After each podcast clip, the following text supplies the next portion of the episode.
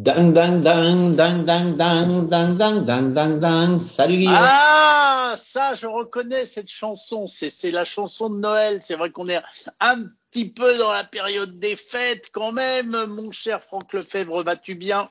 Ça va très bien, Guillaume. Et toi? Eh bien, moi, je vais bien et je salue tous nos auditeurs euh, d'amis qui nous écoutent sur Ami la radio en, en flux, c'est-à-dire sur le DAB+, ou sur amilaradio.com et puis aussi ceux qui nous écoutent en podcast. Ça s'appelle Ami le podcast. Voilà, d'ailleurs, si vous demandez à votre enceinte, mets-moi le podcast de Ami la radio, eh bien, vous trouverez sur le podcast Ami le podcast. Ça, c'est une petite info supplémentaire. Bon, mon cher Franck, je voulais te dire que il a 30 ans. Ah, donc moi je connais quelqu'un qui a 30 ans, mais c'est féminin. Donc, qu'est-ce qui peut... On fait une vraie devinette. Hein? Ah bon. bah je te le fais deviner, il a 30 ans, il est masculin. C'est et... quoi C'est un ordinateur? Non, c'est une fonction qu'il y a sur ton téléphone mobile. Ah. En trois lettres. Le SMS. Eh oui, le SMS à 30 ans. Ah oui, incroyable ça. Et, et, tu sais que le premier SMS de l'histoire, euh, l'un des créateurs du SMS, est-ce que tu sais le texte de ce SMS euh, Non, dis-moi, dis-moi.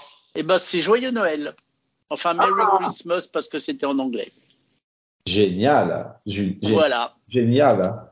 Et alors, bon, on, en fait, je voulais te parler du SMS qui avait 30 ans parce que d'abord, bah, pour, pour tous ceux euh, qui sont jeunes, qui disent le SMS a déjà 30 ans, alors qu'eux-mêmes n'en ont que 20, par exemple. Mais c'est surtout parce que je voulais avoir ton avis sur, sur l'avenir du SMS. Il y a des choses qui arrivent derrière, dont on nous parle depuis longtemps et qu'on ne voit pas arriver. Il y a les plateformes genre WhatsApp et tout ça qui ont un peu croqué le SMS. C'est vrai que maintenant, je crois qu'il y a plus d'échanges euh, avec les plateformes style WhatsApp que les réels vrais SMS, mais je voulais avoir ton avis sur l'avenir du SMS. Ouais, mais donc là, moi, je je suis pas Madame Irma, donc je pourrais pas dire. Euh, Aujourd'hui, il est sûr que ça. Euh, le SMS, le, nombre de SMS baisse d'ailleurs. Je sais pas, euh, j'ai pas de, de stats sous le sous les yeux sur ce sujet, mais euh, ça baisse parce que il, me semble que le top, ça a dû être euh, fait en 2015 ou quelque chose comme ça. Et depuis, ça baisse du de la mémoire que j'ai, on a dû perdre un truc du genre 30% de volume ou quelque chose comme ça. Mais ce qui est, euh, ce qui est euh, absolument gigantesque. Hein. Et donc effectivement, ce que les gens utilisent des WhatsApp, ils utilisent du Telegram, ils utilisent tous ces outils de messagerie euh, euh, qui sont beaucoup plus riches que le SMS. Il souffrait de plein de trucs au début. Euh, et ils sont en train. Tiens, je peux, je peux t'expliquer un peu. Il y a, y a une vieille guerre il y a une vieille guerre entre le monde des télécoms et le monde de l'internet. Elle est, elle est très très vieille cette guerre parce que euh, le monde des télécoms a tendance, a eu tendance à considérer, tiens, je vais, euh, on va ouvrir une autre, une parenthèse dans la parenthèse. C'est quoi la différence entre le monde, selon moi, entre le monde des télécoms et le monde de l'internet? Euh, c'est ce qu'on appelle à, à l'origine la, la, commutation par paquet. C'est-à-dire que dans le monde de la téléphonie, il y a très longtemps, tu te souviens, on avait les demoiselles du téléphone euh, qui branchaient les fils pour faire en sorte que les deux correspondants, quand on parle, un correspond A s'il parle à un correspond B, euh, eh bien, on crée une ligne euh, en fil de cuivre, tu vois, qui une continuité dans la ligne de A AB. C'est pour ça que les dames du téléphone, on les voyait brancher les fiches bananes. Ils avaient des gros patchs et ils branchaient les, et, les, et branchaient les trous pour les, faire la relation.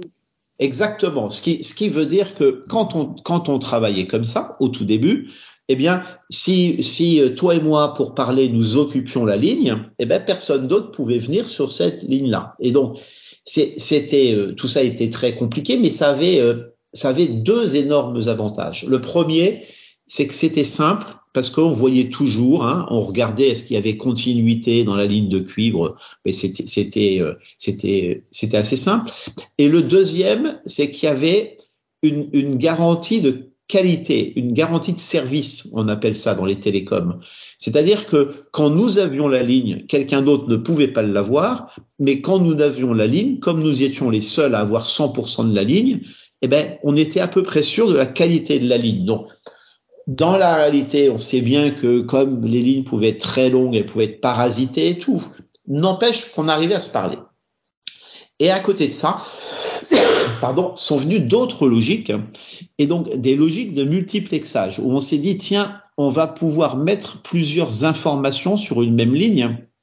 Je vais, je vais passer sur le sur les histoires intermédiaires, mais il y en a, il y en a, il y a une histoire qui est très très importante, qui est euh, l'histoire de la commutation par paquet. C'est-à-dire qu'à un moment, il y a un monsieur qui s'est dit tiens, mais il y a quelque chose qui serait peut-être plus intéressant que de passer la voix comme ça sur le fil de cuivre, qui serait de prendre des petits morceaux d'information, on découperait les petits morceaux d'information, ce qui fait que ces petits morceaux d'information, premièrement, ils pourraient prendre des voix différentes si la ligne est coupée, par exemple. Eh ben, si, si les petits, si, si au lieu d'avoir toujours cette continuité, on, on, passait les petits paquets d'informations, donc qu'on peut voir comme des petits paquets de voix, mais en vrai c'est des petits paquets d'informations numérisées.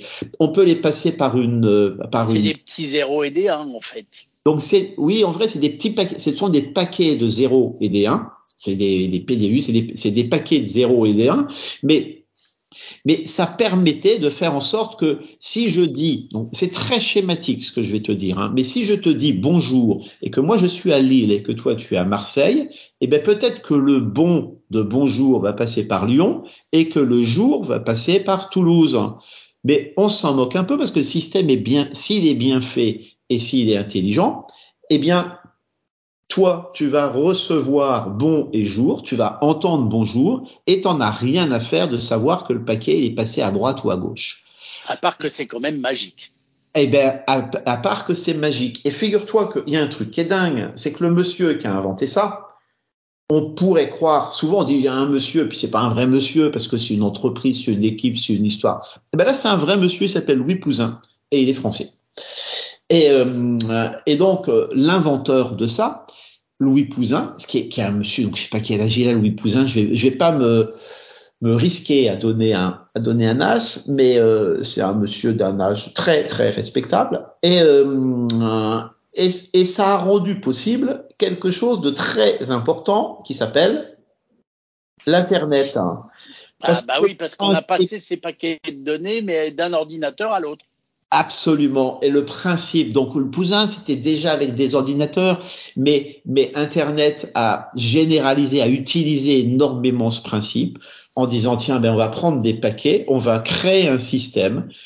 C'est ce qu'on appelle le, le, le le protocole Internet, on entend parfois parler de IP quand on parle d'une adresse IP par exemple. IP, ça veut dire Internet Protocol. Le protocole Internet, il a défini une suite de normes. Donc je vais t'expliquer, c'est pas vraiment des normes en vrai. Euh, une suite de normes qui fait que le système a été généralisé. On s'est dit ben voilà, on va inventer, on va créer, on va spécifier, on va normaliser un système qui fait que un paquet va pouvoir partir d'une machine A pour arriver à une machine B, pardon, en prenant des routes très différentes. Et, et pourquoi ça a été pensé Ça, ça a été fait à l'origine par la DARPA, c'est-à-dire le, le département de la recherche militaire aux États-Unis, parce que c'était dans les années 60, on était, la guerre froide n'était pas encore euh, terminée et pas encore recommencée non plus, euh, et euh, et on se disait oh là là, mais si une si y a une bombinette qui arrive à un endroit où il y a beaucoup de fils, ben on peut plus se causer, on est c'est cassé, la machine elle peut plus fonctionner. Et donc les gens de la DARPA ont dit ben on va faire un système qui est extrêmement résilient et qui fait que en travaillant avec des petits paquets comme ça qui vont pouvoir se balader sur des grilles de réseau, eh bien, si à un moment il y a un, ce qu'on appelle un, un nœud, un, point de passage de ces informations qui est cassé, ou même un ensemble de nœuds qui sont cassés, eh bien, le système va être suffisamment efficace pour que les petits paquets puissent prendre une autre route. On peut pas passer par Lyon, mais on va passer par Toulouse, c'est pas très. Et, ça, ça a donné IP, et au-dessus du IP, euh, on a pu créer tous les services. Mais, mais, mais, mais, mais, revenons au tout début de notre conversation. les gens, quand, on avait des fils avec des fiches bananes et des téléphones analogiques, eh bien, il y avait les, les gens des télécoms qui avaient une maîtrise complète de ce qui se passait. Souvenons-nous des PZT euh, dans lesquels euh, on avait un téléphone des PTT, on avait les lignes des PTT, il y avait un monopole d'utilisation. C'est-à-dire que on était dans une idée dans laquelle il y avait une espèce d'hyper-contrôle du système. Donc ça pouvait arranger les gouvernements, etc. Mais euh, mais ça arrangeait également le business parce que quand quand tu as un monopole et que tu expliques que ce monopole, tu l'as pour des raisons euh, de sécurité, de qualité de service, de protection du territoire, etc. Au niveau commercial, tu es aussi assez tranquille, euh, c'est toi qui décides de ta feuille de route, de tes tarifs, etc. Ça, donc t'imagines que quand, quand tu as ce monopole, t'as pas tellement envie de le lâcher. Sauf que Monsieur Pouzin, avec le machin qu'il a inventé, ça voulait dire que, que le petit paquet pour se balader, eh ben, il allait pouvoir prendre non seulement euh, les autoroutes de France Télécom ou des PTT à l'époque, mais pouvait, il allait pouvoir prendre des petites routes de campagne, voire faire le tour et passer non plus par Toulouse ou par Lyon, mais pour aller de, de Lille à Marseille, peut-être passer par New York donc se balader sur des réseaux qui n'étaient plus des réseaux opérés par un seul opérateur. Et donc, ça change tout, ça. Ça, change tout parce que c'est ça qui a permis à, des WhatsApp et compagnie d'exister en fait. Et eh ben c'est ça qui fait que ça a fait exploser le monde. Donc il y a eu une période très délicate au en France par exemple au début des années 80 parce que Bien entendu, il y avait besoin de relier des ordinateurs, mais il y avait deux écoles. Il y avait l'école des télécoms, pour relier les ordinateurs avec un protocole qui s'appelait, euh, donc on peut citer, hein, mais dans, qui s'appelait X25 qui permettait de faire ces choses-là. Et puis tu avais les, les punks de l'internet à côté qui eux euh, étaient plus du tout dans une, dans une maîtrise totale du réseau et de la qualité de service, mais étaient dans une logique dans laquelle on va dire beaucoup beaucoup moins jacobiniste, dans laquelle on disait ben voilà si si chacun euh, fait son truc de son côté et prend soin de se brocher correctement à ses petits camarades sur les côtés, eh bien euh, ben, ben, ça devrait marcher. Il n'y a pas de garantie, mais comme il y a un besoin, puisque tu comprends bien que si le si le paquet d'informations il fait Lille, New York, euh, Marseille, ben, on va pas pouvoir contrôler tout ce qui se passe. Donc, il n'y a pas la garantie de service est inférieure, mais mais on a quelque chose qui va pouvoir euh, peut-être croître différemment. En tout cas, au début des années 80, il y a eu une, une, grosse concurrence entre deux visions du monde technologique, une vision des télécoms et une vision de l'Internet. Je vais ouvrir une autre parenthèse d'ailleurs, parce que comment fonctionnait la normalisation des télécoms? Eh l'idée, c'était que tu avais des gens, les gens qui étaient en responsabilité du sujet, qui fabriquaient les normes, euh, c'était tout ça. Et puis les normes étaient imposées nationalement ou internationalement. Ça, c'était la voie numéro un. Et, note que c'est comme ça qu'a été créé GSM. On pourra revenir dessus après. Et puis, tu une autre façon de penser, qui était une façon qu'on pourrait appeler plus euh, libertaire ou libérale, mais un truc entre les deux, qui est celle de l'Internet, dans lequel, on disait, ben voilà, comme le principe même qui est mis en œuvre ne permet plus d'avoir un grand Manitou qui décide tout, eh ben on va utiliser des voies plus démocratiques. Et donc, au lieu de travailler avec des normes, on travaille avec, ils ont travaillé très très tôt avec ce qu'on appelle des RFC. Donc le RFC, c'est un document qui est assez peu normalisé. RFC, ça veut dire Request for Comment. Et donc, quand il y a un gars qui a envie de faire un truc, imagine, moi j'ai envie de faire un système pour euh, faire, euh, pour échanger des pages, euh, des, des, pages d'information. je vais appeler ça HTTP par exemple, qui est le protocole de base de tout le web. Et eh bien moi, si j'ai envie de faire HTTP parce que j'ai besoin de faire ça, eh bien au lieu de faire soit un truc dans mon coin tout seul qui sera compatible avec rien du tout, ou soit de demander à un grand Manitou d'inventer ça et puis de l'imposer à tout le monde, eh ben, je prends un document, je fais un RFC dans lequel j'explique voilà ce, que je, ce dont j'ai besoin, voilà ce que je vais utiliser, voilà la, la façon dont je propose de le faire. Et puis ce RFC, je vais le publier de façon à ce que n'importe qui puisse le consulter, faire laisser les commentaires Et puis à un moment, eh ben, on va avoir un truc qui va, qu'on va juger être suffisamment mûr. Donc note que entre temps, je pourrais parfaitement moi euh, faire des machins compatibles avec ce que j'ai écrit. Hein. Euh, je, je, suis complètement libre, mais on saura que que le la norme, si tu veux, mais c'est pas vraiment une norme, hein, que le principe ne sera pas complètement entériné. On va pouvoir expérimenter. Puis une fois que tout le monde est content et que ça a fait ses preuves, eh ben à ce moment-là, on dit c'est bon, il est validé ce RFC et vous faites comme vous voulez, mais si jamais vous avez tel truc à faire, eh ben, il y a un dispositif qui est, qui est, partagé par tout le monde et qui permet de le faire. Et donc, alors, si je ne dis pas de bêtises, là, ce que tu viens d'expliquer, c'est un peu la manière dont fonctionne le logiciel libre.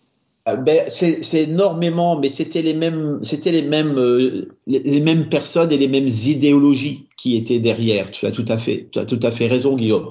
Donc, euh, oh, on avait et donc au début des années 80, quand il y a eu euh, cette guerre, il y avait les tenants des télécoms qui, je vais pas dire qu'ils étaient de mauvaise foi, je serais tenté de dire qu'ils voulaient conserver leur pouvoir, mais je pense qu'ils étaient de très bonne foi, tu sais. Euh, on est toujours de très bonne foi, euh, et qu'ils pensaient que c'était mieux, plus efficace, et que les télécoms étaient quelque chose de très trop, beaucoup trop important pour euh, pour que ça ne soit pas totalement contrôlé. Et puis à côté, tu avais des espèces de libertaires. Euh. Donc, si tu regardes l'histoire, hein, je t'ai parlé des années 80, qu'est-ce que c'était que la télématique au début des années 80 en France? C'était Minitel. Minitel, qui était un principe qui était totalement tenu par les télécoms, qui fonctionnait sur X25 et Et puis à côté sont arrivées euh, les, les, premières offres TCP/IP, les premières offres Internet. Et puis euh, euh, ben, le résultat des courses, on voit qui a gagné et on voit qui a perdu. Donc, et oui, malheureusement, on avait de l'avance quand même avec le Minitel. Hein, mais on, on avait énormément d'avance dans l'usage. C'est-à-dire que, que, le Minitel, on a trouvé en France et en Angleterre aussi parce qu'il y avait un système qui était assez proche et qui utilisait des ordinateurs. Enfin, bref, le Minitel, c'était génial au niveau de l'usage, c'est-à-dire que ça a permis de voir émerger un tas d'usages, un tas d'applications. Ça a permis d'acculturer les gens à être avec un clavier et un écran pour échanger de l'information. Donc, système absolument génial. Mais l'usage même son système économique, tout était très intéressant, mais l'usage était associé à une technologie euh, sous-jacente, hein. pardon Guillaume, à une technologie sous-jacente qui, elle, eh ben, euh, a pas gagné le match. Et donc, Minitel est mort euh, en même temps que, TCP/IP a gagné le match de la technologie sous-jacente et le web a gagné, le Minitel a perdu. Et et on peut se dire, mais ça aurait été très dur à faire, hein, parce que culturellement, il aurait, valu, il aurait vraiment fallu déplacer des montagnes. Mais, mais on aurait pu imaginer euh, à cette époque euh, avoir un ministre des télécoms, par exemple, qui dise euh, tiens ben voilà, je décide. Ça, ça aurait pu se passer. Ça aurait pu se passer en 90, tu vois, pour que ça se passe bien. Il aurait pu dire ben voilà, je décide que le Minitel va passer sur TCP/IP je décide un très gros chantier national qui va être euh, de, de changer nos habitudes et et, on, et, on, et la France serait peut-être restée leader sur ces sujets-là. Note qu'en parallèle, hein, puisque tout ça, ça parlait du, ça partait du GSM. Qu'est-ce que c'est GSM Tu pourrais me demander, c'est dans quel camp? J'ai défini qu'il y avait deux camps, deux idéologies différentes. Eh ben, le camp, le GSM, c'était dans le camp des télécoms. C'est des choses qui ont été faites par les télécoms. Et tu as plein de gens qui te diront que le succès de GSM, euh, il est né de, cette normalisation très forte on dit qu'elle est opposable, c'est-à-dire qu'elle est obligatoire, qu'il y a eu en Europe, alors que dans les mêmes périodes aux États-Unis, par exemple, comme il y avait une liberté totale dans les standards utilisés, eh ben quand tu pouvais très bien euh, être dans une ville et ne pas pouvoir appeler quelqu'un qui était à 100 mètres de chez toi parce que vous étiez sur deux réseaux qui n'étaient pas compatibles. Donc, à court terme, c'était super efficace d'avoir le système un peu autoritaire, n'ayons pas peur des mots. Euh, à long terme, eh ben, qu'est-ce qu'on voit aujourd'hui? On voit que que la, téléphonie mobile de première génération, donc euh, euh, les premiers, il y a 30 ans, hein, les premiers SMS, ils étaient sur des, des systèmes qui ne savaient faire quasiment que de la voix. Et, et, le SMS, il passait, il passe sur des. Et ils n'étaient pas interopérables parce que souvenez-vous que si tu étais chez SFR, tu pouvais pas envoyer un SMS à quelqu'un qui n'était pas chez SFR. Après, ça s'est modernisé, mais au tout début, le SMS n'était pas interopérable. Mais ça pour des raisons d'infrastructure et des raisons commerciales. Mais, mais technologiquement, ça a été interopérable dès, dès le début. Euh, et donc après, on a eu euh, la 2G, euh, souvenez-vous, ça s'appelait GPRS. Et donc GPRS, c'était la première génération qui, qui, était là pour vraiment penser non plus seulement de la voix, mais de la donnée. C'était un premier pas dans le monde de l'Internet. Et puis la 3G, elle, c'était encore plus de la donnée. Et la 4G, ce n'est que de la donnée. Donc donc, la mutation du monde des télécoms vers le monde de l'Internet s'est faite complètement. Et aujourd'hui, euh, sauf peut-être, je sais pas, en Corée du Nord où je sais plus, euh, il n'y a plus de tenant de la pensée télécom qui, euh, qui, qui, qui, qui, a vécu ce que vivent les petites pensées des télécoms l'espace d'un instant. Voilà, voilà l'histoire. Donc le SMS risque bien de mourir, euh, doublé par toutes les communications Internet Mais le SMS est déjà mort. sur notre téléphone. en vrai, le SMS est déjà mort puisque quand on utilise du SMS aujourd'hui, on n'utilise plus du SMS. Ce qui se passe en dessous, ce n'est plus la technologie qui était là il y a 30 ans anniversaire dont on, pour lequel on souffle les bougies aujourd'hui. Euh, et, et, et, aujourd'hui, c'est full IP. Ce qui veut, et c'est la raison pour laquelle maintenant, tu sais, quand, tu sais avec précision quand un SMS a été délivré, tu peux donner un, tu peux envoyer un SMS à plusieurs personnes, tu peux faire des groupes, tu fais. C'est-à-dire que le SMS, le tu peux voir que quelqu'un est en train d'écrire le SMS. exactement. C'est-à-dire que le SMS a copier euh, le monde de l'internet et, et, voilà. Bon, entre temps, on pourra parler du MMS, qui était dont l'interopérabilité était encore plus complexe, mais mais qui a été une première tentative de faire du SMS, mais mais il était hybride, lui. C'était un mix entre du entre de la pensée télécom et de la pensée internet. Ça a été un peu un accouchement dans la douleur, mais mais c'était euh, c'était c'était on va dire une marche intermédiaire dans ce long escalier. Eh bien, écoute, nous en reparlerons sûrement car je pense que le temps qui nous est imparti est terminé, mais nous nous retrouverons bientôt pour de nouvelles euh, aventures téléphoniques ou autres. En tous les cas, une fois de plus, merci Franck. Et puis, n'oubliez pas de vous abonner à Ami le podcast et de nous laisser des commentaires au 01 76 21 18 10 sur notre boîte aux lettres numériques vocales. Mon cher Franck, à bientôt. Ciao